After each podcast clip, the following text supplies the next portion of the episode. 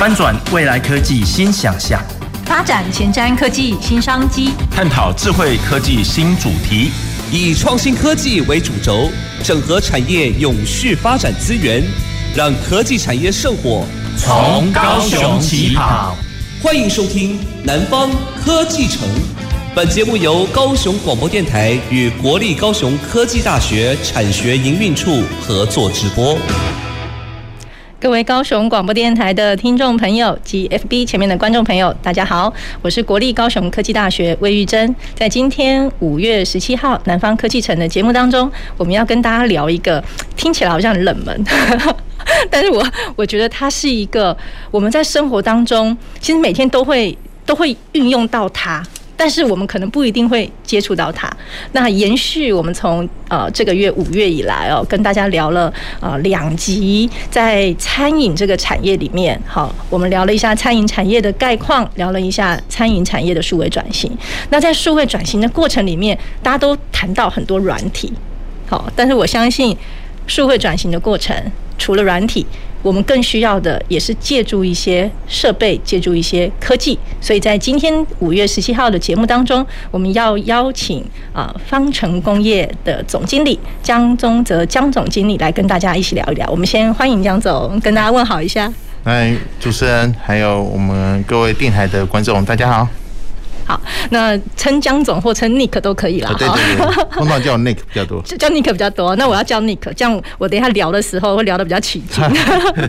好，那我觉得其实很难得哦，今天有机会邀请我们呃方程的 Nick 来跟大家分享。那或许比较。这个比较多，我们高雄在地的呃，这个呃朋友们或许早期听过的是方城铁板烧啊，对。但是呢，其实现在方城工业它做的其实蛮广的，包括各式各样的厨房设备。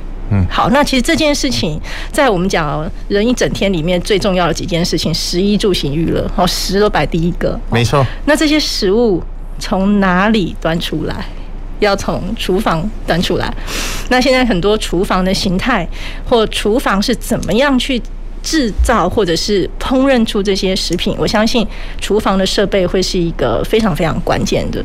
我还记得我们在第一集的时候，我们邀请观光系高科大我们观光系吴志康吴主任。其实今天有机会邀请尼克来，也要很谢谢我们吴主任的引荐。那其实吴主任，我觉得他有一个比喻相当好。嗯。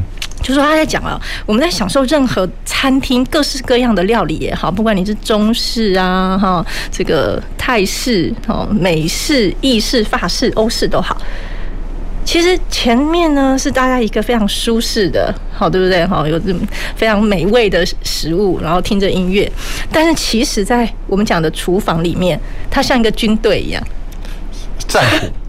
它是什么？是战场吗？也有人说是一个战场吗？是一个对，对，所以我说其实它真的是一个很特别的呃产业。那我们用冷门其实是有点开玩笑，但是它又非常的关键，所以我觉得刚好今天呢跟大家来聊一下。好，那我想在开始聊之前，想要请尼克帮我们稍微介绍一下，你们看到在这个餐饮的设备这个领域当中，你们可不可以帮我们听众朋友介绍一下？像我就说这个，我我就我只知道说好餐餐饮的设备就是一个这么广的名词，可是我相信，在我们要认识这个餐饮设备这一个产业的角度来说，我们应该可以有不同的分类，一些不同的介绍，不同的概念，可以请尼克帮听众朋友概概括的，好，这个比较广义的先介绍一下嘛？可以啊，没问题啊。应该这么说，其实呃，对于餐饮设备啊，大家可能很多听到就觉得说啊啊，跟我们家里面的一样，因为。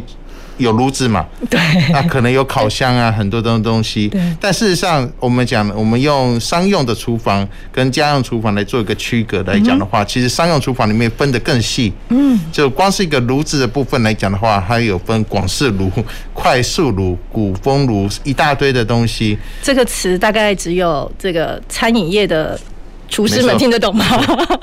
我们一般人可能很少听到哦。没错，只是我们讲说，哎，我需要我，所以我最常听到的其实是当有人创业的时候，然后他跟我讲说我要一个炉子，我就很头痛了。我说你先给我，你先把你的菜色给我。你那个你那个炉子要做什么用？对，没错，因为很多像广东菜，我刚刚提到的广东菜，它很多需要汤汁的这些东西，所以它的广式炉旁边都会有额外的一个汤汁要。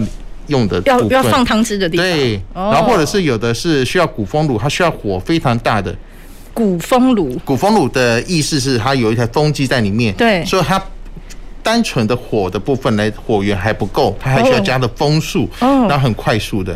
但是同样的那个不是一般人可以用的。我曾经去呃维修过一个那个啊那个我们古风炉的一个业者，就去的时候发现整个都裂掉了。发生什么事情？原来那个使用者他那个那个煮饭的阿姨啊，她不懂，结果把顺序用错了，先把瓦斯打开了之后，鼓风再开的时候，一瞬间把整个大锅子这么大的一个锅整个冲。冲上去了，冲到天花板上，再掉下来。哦，还好那一次很安，没有任何意外。但是同样的这些商用设备，其实来讲的话，可能很多的部分就不是平常人会去接触到的。OK，所以其实刚刚听尼克这么讲哦，真的有有一点点的隔行如隔山，但也是这也是为什么我们今天想要来好好跟听众朋友介绍一下，也让大家认识一下。呃，因为其实我发现有一个趋势，就大家现在去餐厅用餐啊，有时候，嗯、呃，餐厅。里面这个内场跟外场中间的那个界限，好像没有像以往那么的明显，有时候甚至是一些开放式的厨房，对不对？所以其实我们会看得到一边用餐的过程，搞不好其实都还看得到里面。对，好，所以其实，在现在的用餐环境里面，甚至这些设备它怎么样能够发挥呃各个菜色，能够让火候到位，然后呢，也能够让啊、呃、我们在厨房好这个军队各司其职，好，其实是相当的重要。那其实我就想说，也请尼克来帮大家介绍一下，呃，在我们刚刚介绍的，就是有一些是炉子类的。好，那我们在整个我们讲商用厨房好了，我想家庭的厨房大家比较有点概念了哈。那商用厨房我们比较常会看到的设备可以分哪几大类嘛？刚刚讲的炉子嘛？呃，我我讲了太多种类了，其实每一项它都有很多的分类。我们光是冰箱好了，对，冰箱大家想象中的冰箱啊，不就是冷藏冰箱跟冷冻冰箱？对，但事实上他们有称呼很多不同的冰箱。例如，呃，在零度左右的，或是呃低温冰箱、超低温冰箱、负六十度，嗯，对，然后熟成冰箱，对，对，很多不同的，包含保存冰箱，对，所以在不同的冰箱有不同对于湿度、温度，并且温度的温控都有很精准的要求，嗯，还有急速冷冻、急速冷却，对。所以这个领域其实我只能说非常专业，太广了。所以这也是为什么一开始其实那个主任这边刚刚有提到说这个是比较冷门的一个行业，的确是因为我们讲的，当你要去知道这么多的一个 know how 的时候，它其实是需要牵呃牵扯到非常广的一个知识。对，所以刚刚刚大家可以想象一下哦，在厨房我们在餐桌上会看到很多不同的食材。所以意思就是，不同的食材它要怎么保存？它在要去烹调之前，有没有需要先做什么处理？可能运用到的那个所谓的冰箱，对，或我们讲，其实我觉得冰箱也不一定很准呢。因为我刚，因为我刚刚就想到红酒，红酒好像不能用冰箱来形容，也是冰箱的一种，对啊，怎么保存？对，它怎么保存？对不对？它也是冰箱里面保存呃，我们食材跟保存呃，我们我们我们讲的这个饮品的其中一种类型。没错，没错。嗯，OK，对，所以其实大家就可以想象得到，我们我们在这个非常，我们不要用冷门了，我觉得它是非常专业。嗯，好，而且刚刚提到那么多不同的设备里面要。每一种场景要用合宜的设备，而且还要知道怎么用，我觉得这个难度相当高。的确，先不要讲使用者知不要知道怎么用，我觉得难就难在。你们这些设备的厂商，好，我们讲的餐饮设备，你们怎么会想得到要开发出这些设备来？我觉得这也是今天很想要跟大家聊一聊的。好，那我想刚刚稍微跟听众朋友介绍一下，因为我们想象中厨房有的东西，其实在商用的厨房其实都有，但是它的类型、它的规格、它的专业度，其实细分得非常细的。对。对，好，那我想要在接下来就是请尼克跟大家分享一下，因为对我们上集其实有聊过整个餐饮业，那餐饮产业里面当然设备是其中的一环。你们观察到在近期这几年，或者是甚至在这疫情的这几年内，餐饮设备的呃产值或者是它的变化有什么趋势吗？应该这么说哈，其实刚刚一开始其实开场就有提到“民以食为天”，对，就是你可以什么都没有，不能有，哎，都都可以没有的时候，吃是一定要有。对，对，所以其实我必须说，餐饮的这个产值是非常非常惊人的，因为你不管从早餐店，你可以想象。这所有的东西其实都是就就跟餐饮有关系的，并且现在还有一个趋势哦，现在蛮好玩的是，我们发现啊，因为疫情早期可能很多人习惯在外面用餐，因为疫情之后，而且加上很多可能啊，原本对于他们的那个晚餐的晚餐、午餐的这些预算啊，变成他们不太敢出去外面了，他们把这些全部都移到自己家里面的厨房。嗯，所以我们最近常常出现，我们叫 我们给有一个很好玩的叫 semi commercial，semi 一一半。一半的，对，就是其实这些是一个很商业用的，像什么蒸烤箱啊这些东西的，对，他们开开渐渐的，哎，家里面开始出现了，很多人早期这些设计师可能他们用的东西可能都以像气炸锅，对，或是一些比较家用的东西，但现在开始有些人会有一些很高。高级的一些需求，所以我们刚才讲的，从最早期的原本是烤吐司的，对。的一些小烤箱，然后开始用到哎旋风烤箱，嗯，再开始演变到开始有气炸锅、水波炉，现在发现这些还是不够满足，还不够，开始把一些商用的一台三十几万的那种蒸烤箱全部都搬到家里面去了，啊，所以这我觉得这是一个蛮有趣，就我觉得餐饮设备的部分现在目前越来越做越广了。嗯哼，所以其实这样听起来就是说，呃，疫情当然改变很多大家的生活习惯，嗯，那帮当然包括用餐的习惯。那我们其实可以从两个角度不同的不同的角度来思考，一个是呃，我们自己以使用者的角度，我们用餐的习惯在改变，所以会观察到家庭里面。呃，我举例刚刚讲到气炸锅、水波炉都有。那假设说，哎，希望在餐在自己料理的这个过程里面，也有一些更合用的设备，那或许就会考虑一部分，哎，这个规格不一定要到很顶级，但是在家里也可以做烹煮使用的。好，这是一种情况。那另外一种情况有没有观察到说，呃，刚刚讲 semi commercial，其实就是家用跟。呃，家里家用跟商用介于中间了。好，那个界限比较模糊了一点。那商用呢？有没有发现商用的这个餐饮设备，呃，有没有什么不一样的变化？呃，其实也是因为这一现在的疫情的关系，我们讲的呃，很多人他们可能对于投资餐饮，因为早期我们这么说好了，餐饮的门槛是非常低的，因为。大家永远第一个，大家都这么说。一想到创业，第一个想到的就是，哎，我来开，要不先来开餐。你看到永远第一人投资就是餐厅，但同样的失败率很高的也是餐厅。为什么呢？因为。呃，餐饮它对于它的厨艺这些东西的，而且不只是这个，它其实非常复杂的。嗯。呃，整个从里面的采购，对，你要用怎么样的食材，要做什么样子的菜单，要用定怎么样的价位，定毛这些的，其实都很多的学问在里面。所以它变得感觉是一个很门门槛很低，我我只要有一个炉子，我就可以进，就可以开一家店了。对。但通常失败也是这个原因。所以听起来。这样听起来，我觉得不是门槛低，我觉得门槛有点高。我讲的，呃，进去很简单，毕业很困难。对，survive 要存活下去，是要经营的，经营的好，有自己的特色。对。那所以在这个时候，就除了热情很重要了哈。你任何我们在讲创业这件事情，你的热忱是第一个嘛，支持你为什么想要做件做这件事情，有你的理念在，但是要用对工具也很重要。没错。好，所以我相信在餐饮设备这个角色里面，有时候呃，不是说这个设备不只是说看到需求，然后去做相关的研发，甚至有时候是要引领那个需求的存在。对对，好，所以其实这是非常非常有趣的一个事情哦。那刚刚提到说，其实，在疫情之下，或许也衍生了一些呃呃消费行为的改变。一个刚刚提到的是家用的。其实有一些改变。那在商业行为上，疫情的呃的这个催化效果，好像也看到有一些趋势。譬如说，我举例最常看到就是外带，嗯，没错。那或者是大家一份一份的，好一份一份。所以在这样的转变过程里面，呃，从餐饮设备的这个角度，有没有看到什么趋势？譬如说，哎，什么设备刚好就是这段疫情期间。反而让这些呃疫情之下要去做是合宜的料理和外带，反正这些设备就帮了很大的忙。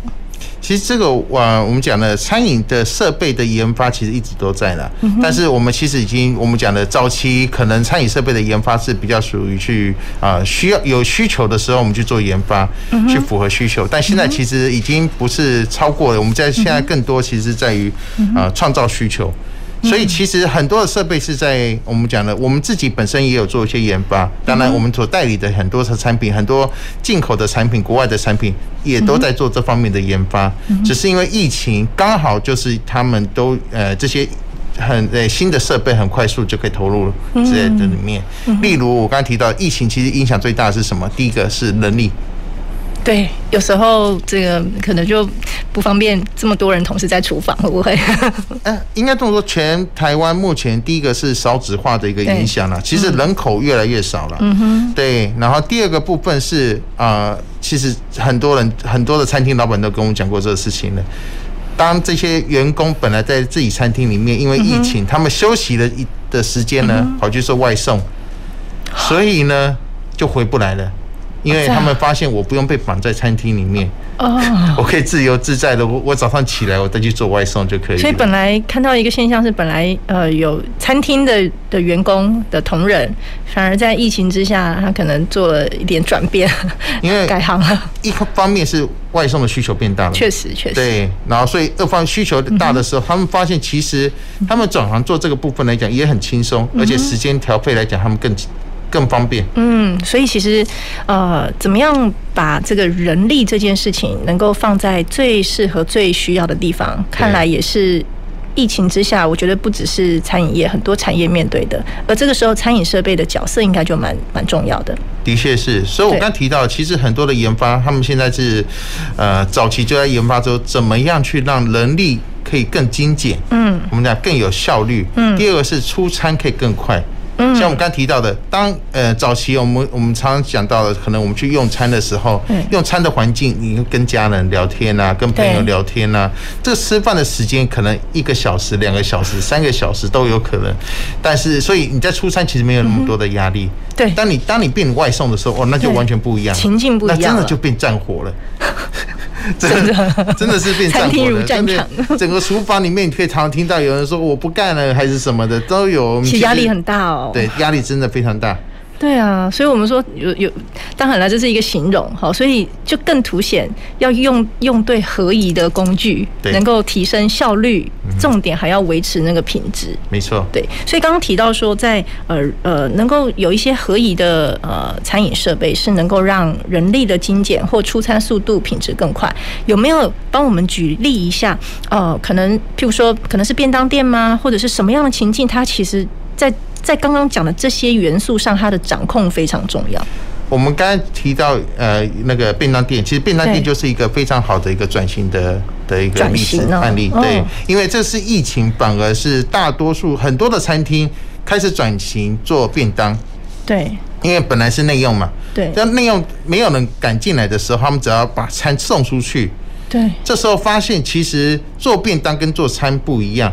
所以像我们早期，呃，我们早期开那呃像便当店好了，很多的我们的客户，哇，他需要很多的设备，因为我们讲的很多的东西是小东西，你自己在家里煎的时候，你可能没没有感觉，但是等到你开始要出做便当的时候，你才发现，哇，我光是煎一颗，你看感觉一颗蛋，一颗蛋。的成本才多少钱而已，可是要煎的。嗯，你是全熟还是半熟？就是光是一个蛋这么简单的一个东西，但是当你要煎一颗蛋，跟你要煎两百颗蛋的概念是完全不一样。对，我们讲一个人，我就一个一个炉子，一个煎板炉，光是煎蛋，而且客人他不会等你哦。我要的是这个时间点，我可以很急速的去把客人要的东西很快速给他。所以光是一个煎板炉，我上上面煎鱼也好，煎鸡排也好，煎那个炸鸡腿啊，煎蛋啊，煮汤啊，熬汤啊，你可以看，光是想象这个厨房里面有多少的人。为什么刚才提到像战火一样？因为一堆人走来走去，走来走去的，然后每个人在赶，哎，蛋没了。还是什么东西没了，要补菜的，要补货的，要补什么的。嗯。但你看那个煎，我常常之前一个客户就跟我，他们之前跟我们讲，就是说他们光是一个阿姨啊，光是煎鱼的部分，两三个小时站在那边不休息的。就就煎光煎鱼。我光煎鱼，而且还非他不可。因为你要煎到习惯了，那个皮不会破掉，酥脆酥脆的。对，这个也要功夫，还要熟哦，这个叫功夫的。所以我们就说，刚刚听到一个关键哦，呃，其实，在上一集我们邀呃这个于于杰如经于经理的时候，其实也有聊到，怎么样让我们师傅的厨艺，就是那个怎么样料理。才会有那个火候、那个味道。这个师傅的厨艺能够运用合宜的设备，把它适当的保存下来。其实这是我们看到的一个经验传承，然后又维持品质。但是我相信在呃推动的过程里面，好像也遇到了一些不同。我不同的面向要考虑，因为这个餐饮产业其实涉及的人事物真的确实相当广。就像我们在聊到餐餐饮业，我们讲产业的数位转型是一个很大的议题，餐饮业的数位转型那更是有这一个产业的特殊性嘛。那往往其实数位转型其实。这个可能从董事长啊，哦，同仁啊，好，他们的心态跟想法好像都蛮重要的。没错。那从餐饮设备这件事情，我相信也是，呃，餐饮产业要做转型。我觉得转型是一个好，是希望让自己更好。那要不要运用数位去？这个工具去转型是另外一件事情，所以你们观察到，在从设备这个角度来支持餐饮业做转型这件事情上，有看到什么困难的地方啊？呃，我刚才提到，其实对我们来讲，其实餐饮一定得转型，嗯，因为你要做有效的传承的部分来讲的话，我们刚才提到的，你可以早期遇到很多厨师，他可能在锅子上面，嗯，稍微你知道。掐指一算还是什么，他就知道这火候多少了，嗯，很厉害。但是同样的，知道了。这个同样的这个手法，你你要去做下一个传承。所以早期我认识很多学徒，他必须在跟着这个厨师学了七年才能的功夫，你才能独当一面，没有才能开始上台。哦，才上台还没到独当，还没到独当一面，通常学了十几年才有办法。对。对，但是以现在的我们讲的，当人力越来越缺乏的时候。当这些传承越来越困难的时候，其实有效的去把这些技术跟这些 know how，你转成一个数据，对，其实非常非常的重要。但同样的，也是因为这样子，所以会让很多的。我们讲了，我不要说尝试啊，但的确很多厨厨师他们对于这个部分是比较排斥一点的。嗯哼，对，因为他觉得我要把我这么辛苦所学来的东西，你知道当年我在这边熬了多久？你现在叫我把这些东西全部都交出来，嗯哼，对，我觉得这个应该是这个观念的不一样了。那我们可以从什么样的角度？呃，那个有时候是这样子哦，念头一转，就会觉得哇，我如果能够善用这个工具，那就太棒了。我们应该怎么怎么样把这样这么正面的资讯，应该要让我们在餐饮业第一线现场的呃这些大大厨们认知这一点呢？我可以举个例子哈，因为之前刚好去一个朋友的餐厅，然后当时他也是呃引引进了很多新的新的设备，嗯哼，他他那时候就跟他厨师讲了，他说，诶，他们家用的那个啊串烧很有。串烧、烤鸡、烤烤鸡翅，烤鸡很有名哇！很多人去都喜欢点那个，对。但是点不能点多，因为厨师顾不来啊，限量。对，就他就用了我的一用了引进了一些科技产品之后，他就直接跟他厨师讲说：“你看，你为什么不学习呢？你看这个设备里面，对，同样的八分钟，我可以出一百只串串烧。”对，对呀。你我们讲的，我们其实是我们讲，呃，我觉得这是一个传承。你把厨师的部分，不是只是把你的厨艺留在自己身边。对，你第一个你要懂得去把这些东西做传承给下一个接棒的人。第二个很重要一点，其实是怎么去给客人吃。对，就当你今天能够做的，我可以很精专精的去做我这些食材。但是第一个，我可能每天。我们讲的，因为天气变化，因为情绪问题，昨天没睡饱，我可能在烹饪上都会有一点点的落差。嗯嗯、第二个是，可能我今天在人手的，我怎么做，我就只能做出这么多的。人力总是时间体力上有一些限制在。嗯。然后这时候，其实我那时候说服他，说：“你看你的东西这么好吃，你为什么不让更多人可以吃得到呢？”对呀，所以我后来说服他的原因，他们也就哎，对呀，其实我的东西这么好吃，我应该更骄傲。我就说，你不要花，你不应该把珍贵的时间花在一直顾在那个设备上，而是利用一些科技产品、科技的一些像蒸烤箱啊，或者是一些其他设备，可以很快速缩短，一样达到你要的成果。但是你又可以放心的去研发更多新的东西。嗯，我可以觉得说，哎，我是不是可以在原本的东西再做更多的突破？嗯哼。但早期其实他们没有时间，因为光是每天忙这个，忙完就是很累了。对呀，而且厨房不是说你煮完一道菜就好，后面的收拾，没错，的确，清洁。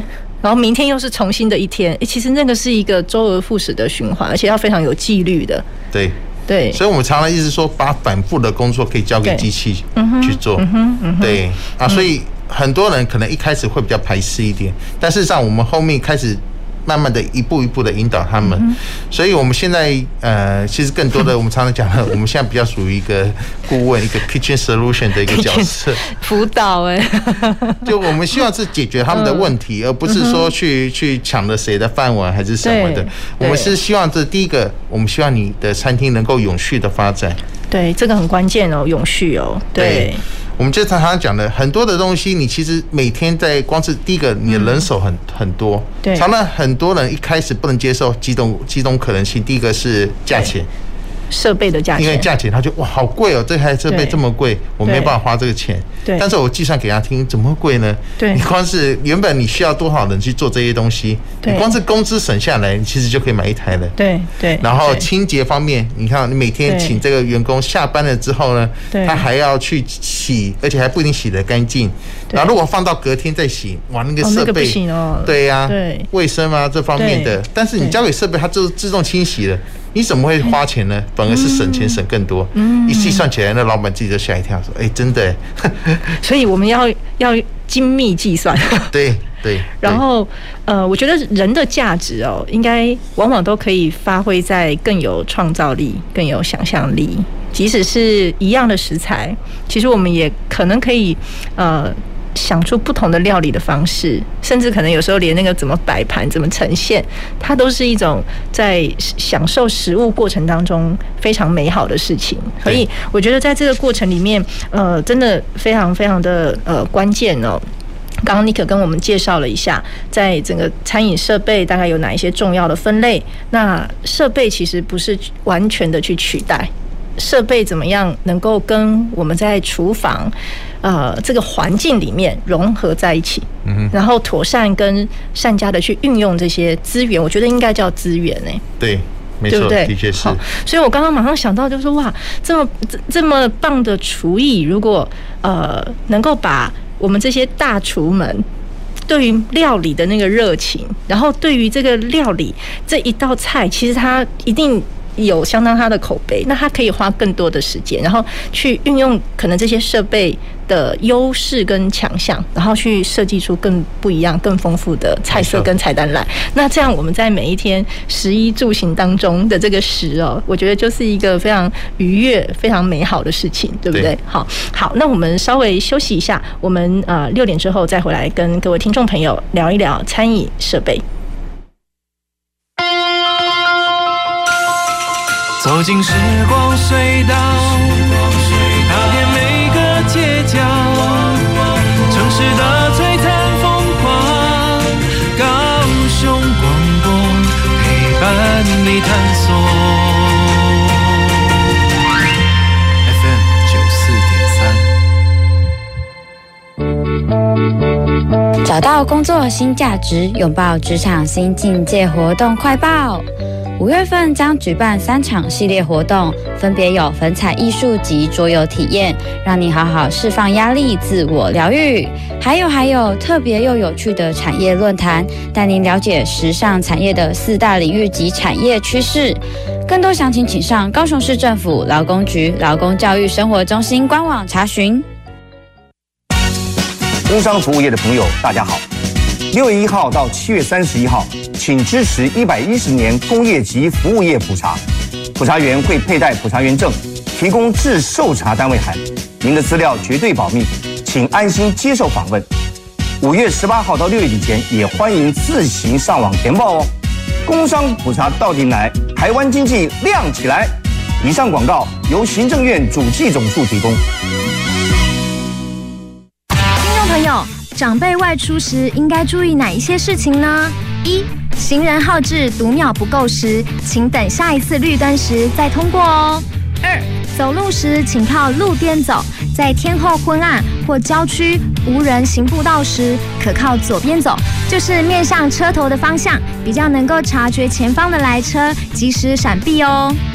三、因为大型车驾驶座过高，行人不要贴近大型车辆前方通过，以免因为视觉的死角而发生危险哦。我是董玉君，您现在所收听的是一路关心您的高雄广播电台 FM 九四点三 AM 一零八九。大家好，我是指挥中心罗一君。COVID-19 确诊者大部分可在家中居家照护，期间注意自身症状，必要时联络居家照护医疗团队或安排视讯门诊。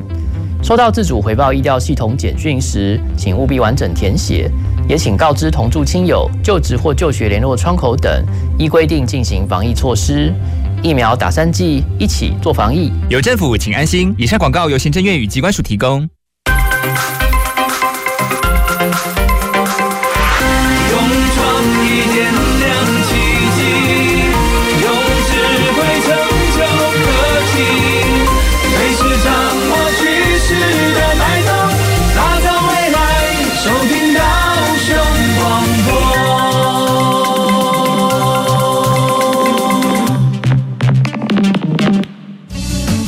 前瞻的，未来的，您现在所收听的是提供您最多科技产业新知的南方科技城。各位高雄广播电台的听众朋友及 FB 前面的观众朋友，大家好，我是国立高雄科技大学魏玉珍。在今天五月十七号南方科技城的节目当中，我们延续我们从五月第一周、第二周到今天一个非常重要的议题哦。我们说民以食为天嘛，哈，食衣住行娱乐，每一天最重要的事情，不管它是一个仪式感，还是它是一个亲友聚餐，还是它是一个生活的必须，食这件事情其实就是在我们的生活里。那我们一直延续下来，希望跟大家聊，呃，不管我们讲说它是一个 food tech，还是我们讲它是一个 hospitality tech，就是说饭店的科技转型，还是食品的科技转型，其实，在餐饮这个产业里面，我们运用合宜的设备或工具。然后帮助我们在餐饮业者或我们自己在餐厅的管理上面能够更有效率、更有效能这件事情，我觉得是我们非常关注的。所以在今天的节目当中，真的非常感谢我们方成工业呃江宗泽江总经理 Nick 来到我们现场哦。其实呃呃要提到方程哦，真的也是要非常谢谢我们那个呃江挺方江董事长哦，创办人。好，真的就是呃这个我们我们说是。从基隆来到来到高雄，对不对？好、嗯、求学，然后在呃高雄落地生根，那公司也超过四十年了。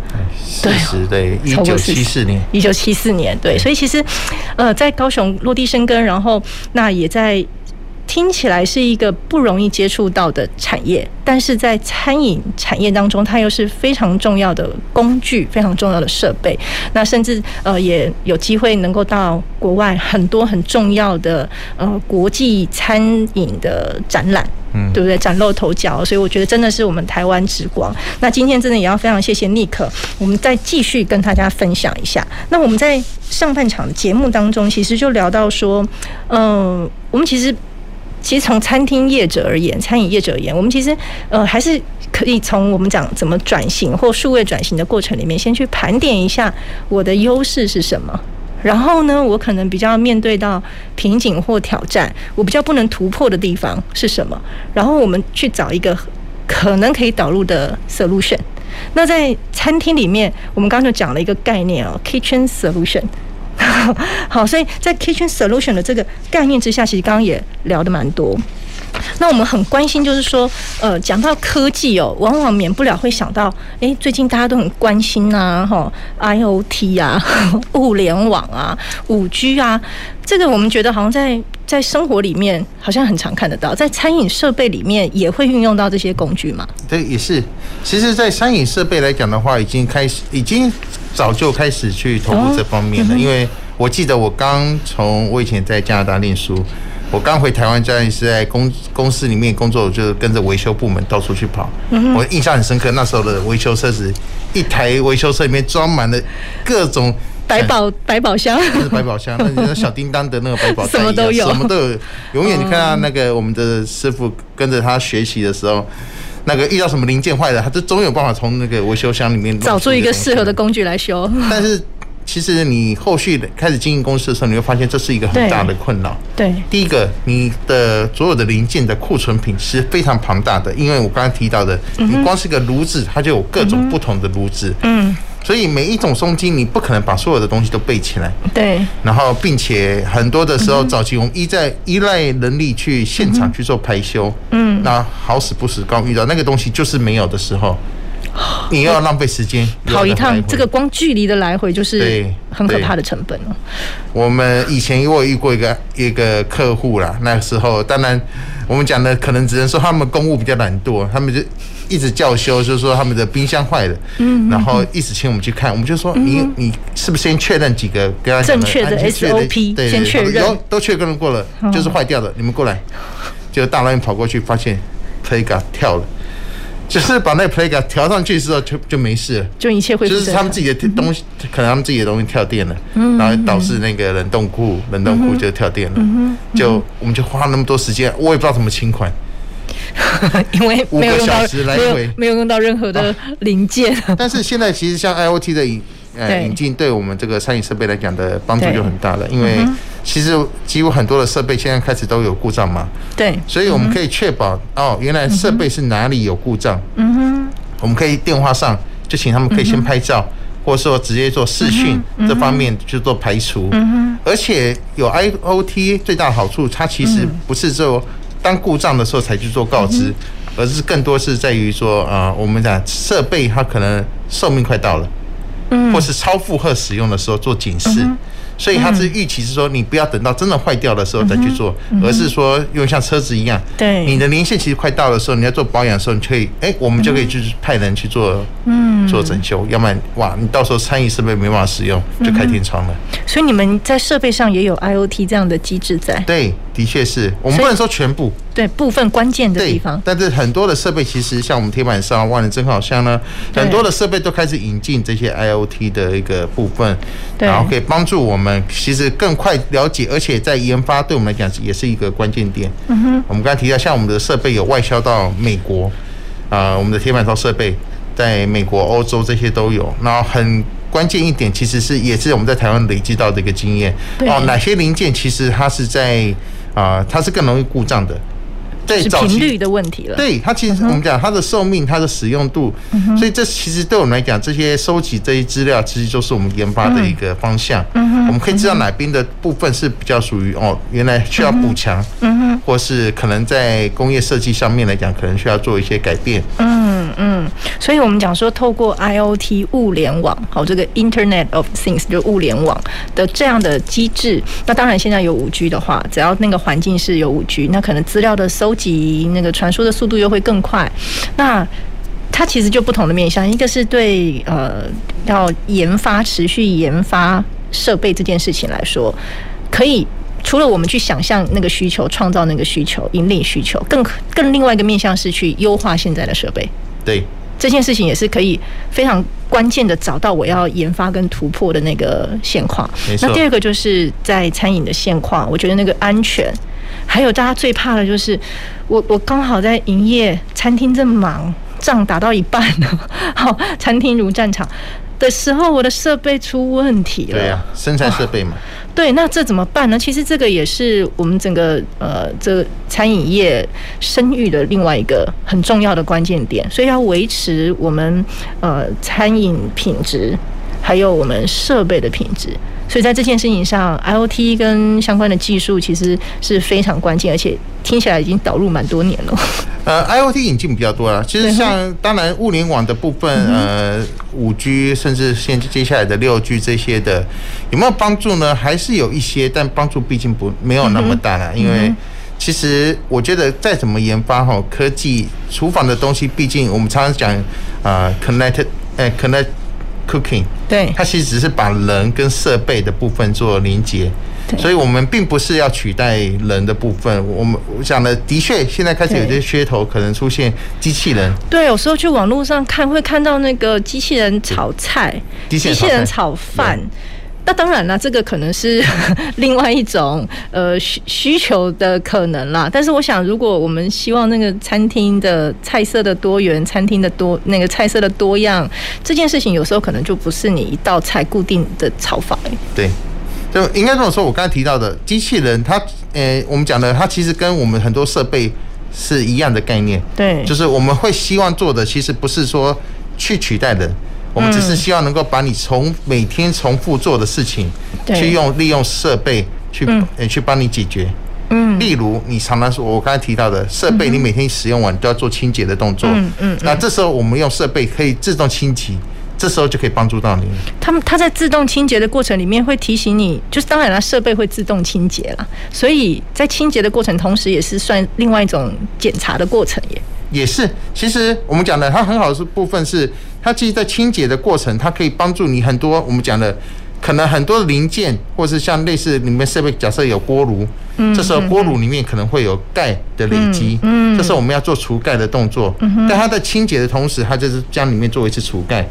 所以它确保你每次使用的时候都是一个新的东西。嗯，所以其实我们讲的很多这些设设备，将它不管做自动，每次开机它就做自动检查，嗯，每次关机它就做自动排水、自动的清洗这些的动作，其实都是一样，帮助设备的寿命可以延长更多。嗯哼，那这时候当然呢，设备就从它开机到使用到关机检修，这当然就已经是可以算是一个 SOP，一个自动化的处理过程。那时候人其实还还是很重要，人的角色还是要去检测，因为任何有电的东西总是免不了有可能有那个呃那个几率的发生，所以其实人的角色在这个设备的使用过程里面，其实更是重要了。对，没错，人其实最重要的。我讲餐饮，所有的餐饮来讲的话，就脱离不了人了。对，因为我刚才讲的设备，其实它更多是我们讲的是帮助厨师的一个工具。嗯哼，所以我们只是帮你帮厨师把一些很繁杂、重复的工作去用设备去解决。嗯哼，但是我看到之前其实很早期就开始推广了，很多机器人的，包含送餐也开始有了。对，但是我觉得它毕竟还是第一个，我们少少了一份人跟人之间的温度的部分了。对对，然后第二个部分来讲的话，你给他的工作就是一个很。很死硬的，固定的。它跟我们刚才讲提到的餐饮的科技又不一样，不一样，因为它那个部分做的就是重复的。我们刚才炒菜，嗯、但是当你要从今天 炒了牛肉炒饭，你要换成变成虾仁炒饭的时候，你就要重新再去 重新写程式，对，重新写程式，对，重新给它参数。但是餐饮设备呢，它是不同的操作方式，都是由人去操作的。嗯所以，像刚刚有提到，其实五 G、六 G 为什么它的帮助没有那么多？它比较更多其实是将数据、将东西传输过来，可以帮助你更新，对，或是说可以上传一些你的错误的代码，很这很这些类似的，嗯，对，但是。它的用处不大，是因为无论如何，它要求的人还是必须在那里。嗯嗯，所以你不能离开它远端操作是可以的，但是你还是要必须把食材放进去。对对，这这件事情是更是人不能。没错，一定得需要人。你那个食材，而且搞不好那个食材，诶，也有可能一样一道料理，那个食材的时间，搞不好烹饪的时间等等的，也会因为呃，今天要煮什么菜色，那个那个时间的设定也是不一样的。其实也是要靠厨师的经验。没错，没错，对不对？OK，所以其实这样听起来，我们应该呃，这各位大厨们应该不用太紧张，反而是说，呃，要去思考一下我们自己在餐饮的营运。这件事情上，好，那营运其实我们都讲嘛，公一个企业要获利，不外乎是两大面向嘛。好，一个当然是我的收入的增加，一个当然是我成本的节省。所以这两者之间，好，其实就是刚呃尼克提到的，或许一开始提的会觉得，诶，这个设备的导入、工具的导入，好像是。马上看到的一个固定成本的增加，可是我们其实背后还是有很多的面向可以去思考。那它可以帮我们创造什么样的效益，甚至创造什么样我们可能没有设想过的商业的那个餐饮的营业模式？那其实就是收入跟成本之间，我们在管理上可以做的思考。跟跟跟这个精密的计算啊，那其实我我们在聊到餐饮设备，其实还有一个议题哦，不知道大家有没有想过？我们其实现在都很关心呃永续发展这个议题。好，我们其实，在谈都会谈到企业有企业的社会责任。好，我们大学端啊、呃，关心大学有大学的社会责任，其实甚至是连我们个人都有个人的社会责任。好，所以我其实也蛮蛮想要跟 Nick 请教，因为嗯、呃，既然公司也营运这么长的一段时间，我们相信在第一线肯定也看到啊，就是因为说实在话，食材是放在。这个设餐饮设备上的，它是第一线跟我们要吃的食物食材接触的。那你们从餐饮设备的这个角度，你们观察到或想到什么永续发展的议题呢？呃，应该说对我们来讲，我们其实是将呃，因为我们公司刚有提到，我们公司有两个比较大的一个区块，第一个是我们的铁板烧的部分。所以其实我们将永续发展也是区分成两块。在铁板烧的部分来讲，我们是希望能够一直推行是更我们讲的 reliable，我们更可以信赖、可以安全。其实像我们在外销到很多国家，我们就知道，其实啊，尤其是铁板烧的那个钢板面。嗯，它是第一个，它会加热，所以它又会直接接触食物，所以其实，在国外来讲，对于这个部分来讲是非常严格的认证，它需要用呃，我们常常讲的，它用将铁板周边围起来，连续加热两个小时，然后把上面的水抽取起来去检验，看它有没有什么任何重金属啊。对，所以这个其实我们讲，在国外来讲，其实这个相关的我们讲的检验啊，什么这些东西，其实都都已经有了。嗯，美国也好，欧洲也好，很多的不同的一些认证，NSF 啊、UL 啊，很多的这些认证其实都有。那刚刚提到那些认证，主要都是在认认认证说那个呃有没有含有一些对身体有害的物质？我们讲的包含这些电器用品可以使用多久？OK，哦，它那个检验是非常严苛的。对。我去做的时候，才发现说哇，怎么会有人用这种方式在做检验？各种极端情况，就觉得对，这是极端情况。像我们的设备铁板烧，他把我们的东西，因为上面烧不起来，结果他们硬堆积了一大堆油之后，然后又把点火。对，后来真的受不了，他们用点火的方式，然后去来连续燃烧多久的时间，看他这个设备会不会出现问题。其实这个蛮我我听起来当然是很极端啦，但是想一想厨房的那个现场，你看又有油又有火又有电，所以设备又是人在用。然后食材料理又是人要吃下去，所以其实那个设备的安全这件事情，其实更是非常重要。这真的是马虎不得也。所以对我们来讲，其实呃，第一个永续发展为什么对铁板烧这么重视，就是我们希望它是一个让厨师非常好使用的，就像刀子一样。很多厨师都追求好更好的、更好的刀子，它越坚固。然后越锋利，其实铁板烧也是一样，我们都一直追求，所以我们做了很多研发，包含那个钢板的材质的热处理呀，说很多的领域我们都必须介入。嗯，包含是不是有其他的，我们还有尝试过用氢气，用水抽取氢气去加热这些东西，我们都试过了。嗯，就是希望说，哎，可以更安全的方式，因为瓦斯会会气爆。对，所以所以听起来就是说各式各样。可能在厨房的现场会有的气体、会有的材质、会有的原物料，你们都去测试过。万一它发生极端情况的话，对，设备要是安全的，甚至要能够某某种程度啦，哈，我我的想象是某种程度的断电，某种程度的安全机制。对。OK，所以这个是针对铁板烧的部分。嗯哼。那当然，厨房的部分，就我刚刚也有提到一个，就是对我们来讲一直提倡一个 slogan，就是 Kitchen Solution。嗯。我们希望是一个领导者，就是领导这些呃，我们讲的呃，厨房的使用者，他们可以去接触一些新的设备，因为很多的设备可能不是他们早期知道的。所以他们想象中的，我就我刚刚提到的，我光是盖一个厨房，我需要多那么多菜色的时候，厨师跟你说我需要什么，我需要什么，所以他会开了一一条的一个名呃名单给我们，然后要做采购这些的。但第一个，它是需要很庞大的一个团队，厨房团队；第二个，需要很大的空间，嗯然后很多的这些的，其实对开餐厅来讲的话，是要开餐厅的成本是非常高的。那我们其实很多的方向，呃，前阵子刚好端午节快到了，嗯，我们自己在用我们的设备，在我们的那个厨房里面做了肉粽，然后肉粽全部用完了之后，我们就刚好有客人来，我们就也给他看说我们正在做肉粽，最后看到我们在呃传统，我不知道你有没有接触过，你知道那个肉粽还要去用冷水然后放进去大火再滚，差不多两到三个小时，嗯，嗯，才有肉粽的香味。对，结果我们只是花四十分钟全部用好了。哦，对，好，这就是要 要有合宜的工具才有办法办得。你就我们讲的很多，他可能他连想象都没想象到。哦，原来有这种工具，我怎么从来不知道？嗯，这个就是我讲的。其实我们更多其实是我们讲的带领他们看一些不同的可能性。嗯，然后第一个是节省掉的这些人力成本。其实像永续责任对我们来讲也是一样。我们应该这么说，我们做了这么多的东西，不管是铁板烧或是厨房来讲的话，有一个最大的一个永续经营呢，就是希望能够减少浪费。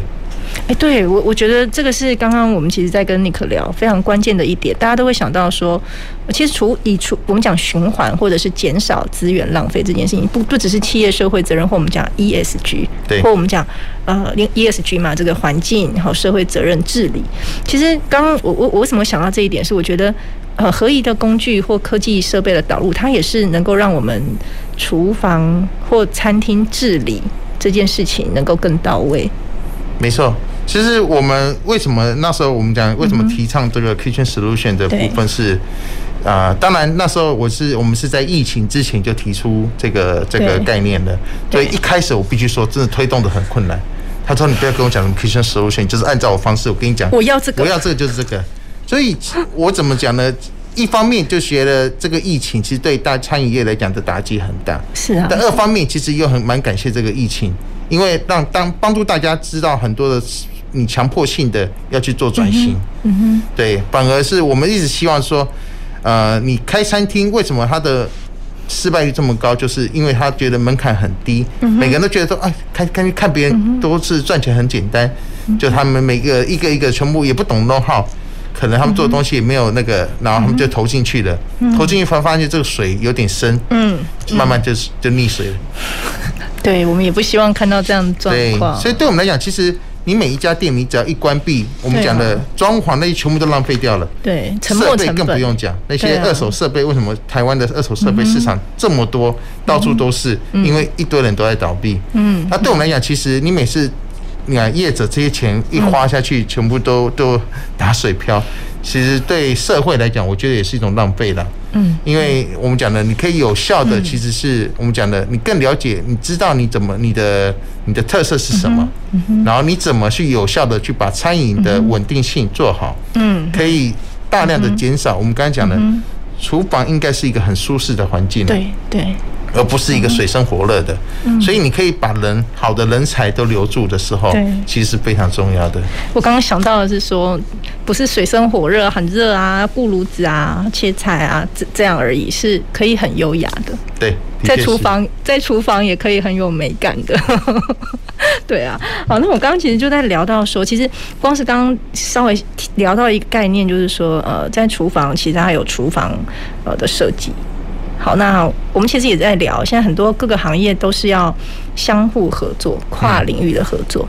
好，当然我想以餐饮业，它真的已经非常跨领域了，不管它是跟观光、跟休闲，甚至跟呃各式各样。那从你们的角度，你们看到什么餐饮业现在在做可能转型过程里面跨域合作，蛮能跟大家分享的案例呢？跨域合作。应该这么说，餐饮来讲的话，它现在我刚才提到的，其实餐饮更越来越多元化了，所以大家已经不只是追求要吃的好而已了。所以我们可以看到很多的科技，因为像之前在呃上海这边的，我们有跟一些科技厂合作，他们包含还有投影设备，整个一个我们叫沉浸式，所以你可以想象，我今天我想要在。那个森林里面去吃牛肉，或或是在海洋里面去吃海鲜，嗯，这种料理之类的，这种很多的我们讲的啊，餐饮本来就一个无国界的，嗯哼，所以对他们讲不同的跨领域啊，我们讲的不只是说中餐跟西餐或者这些而已，而是不同的设备。我刚才提到的早期投影跟餐饮怎么会有相关呢？然后当然，呃，现在的像机器人、机器人，刚刚再怎么不好，其实它可以。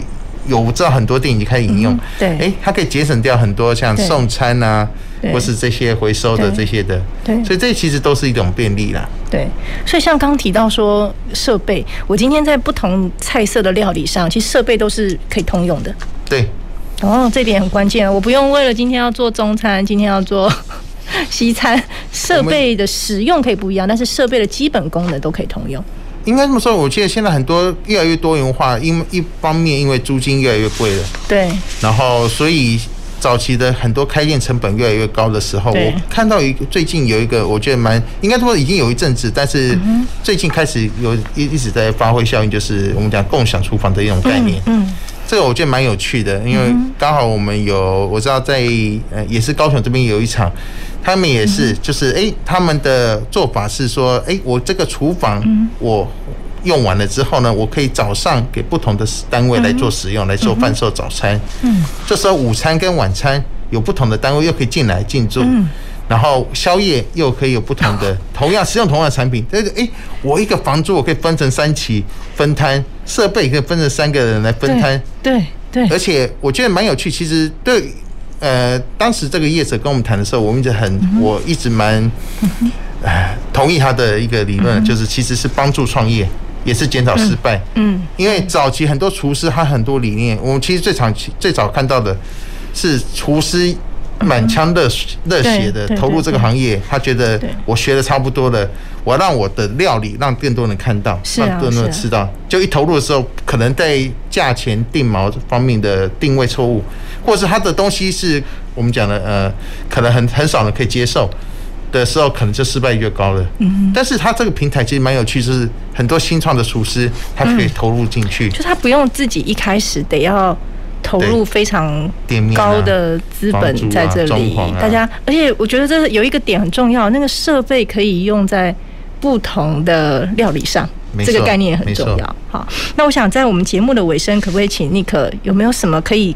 对我们餐饮业者有一些期许或期勉的好，呃，应该呃，我刚好之前我常常写一些文章了啊，我有觉得有一个蛮好，我之前写了一段话，我觉得好蛮好的一个分享了，我想分享给大家，就是说美食跟设备从来就不是对立，好的设备是美食的推手，而不是厨艺不进步的借口。嗯，所以我觉得这很重要，就是我们一直跟大家提倡是，其实设备跟人是一个非常好的一个紧密的伙伴，嗯哼，而不是一个哎谁要抢谁的饭碗。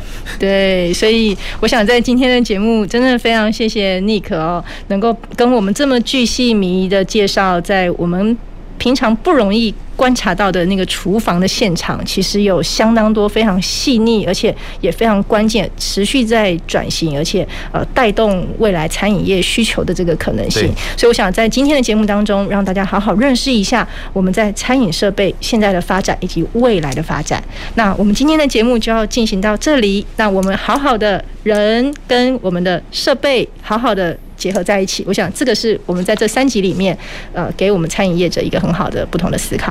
那我们下个礼拜再回到前瞻的科技的未来的南方科技城，谢谢尼克，好，谢谢，谢谢，谢谢各位听众朋友。南方科技城节目由高雄广播电台与国立高雄科技大学产学营运处合作直播，感谢您的收听。